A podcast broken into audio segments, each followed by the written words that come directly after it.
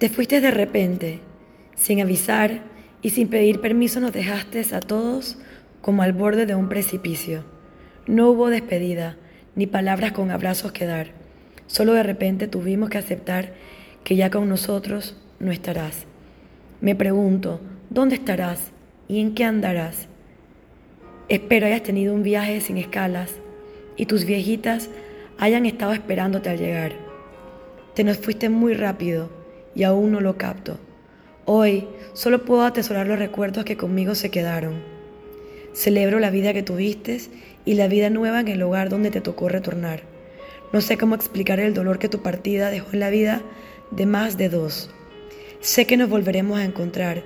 Mientras tanto, solo me tendrás que esperar. Pórtate bien por allá, que acá ya no te podrás portar mal.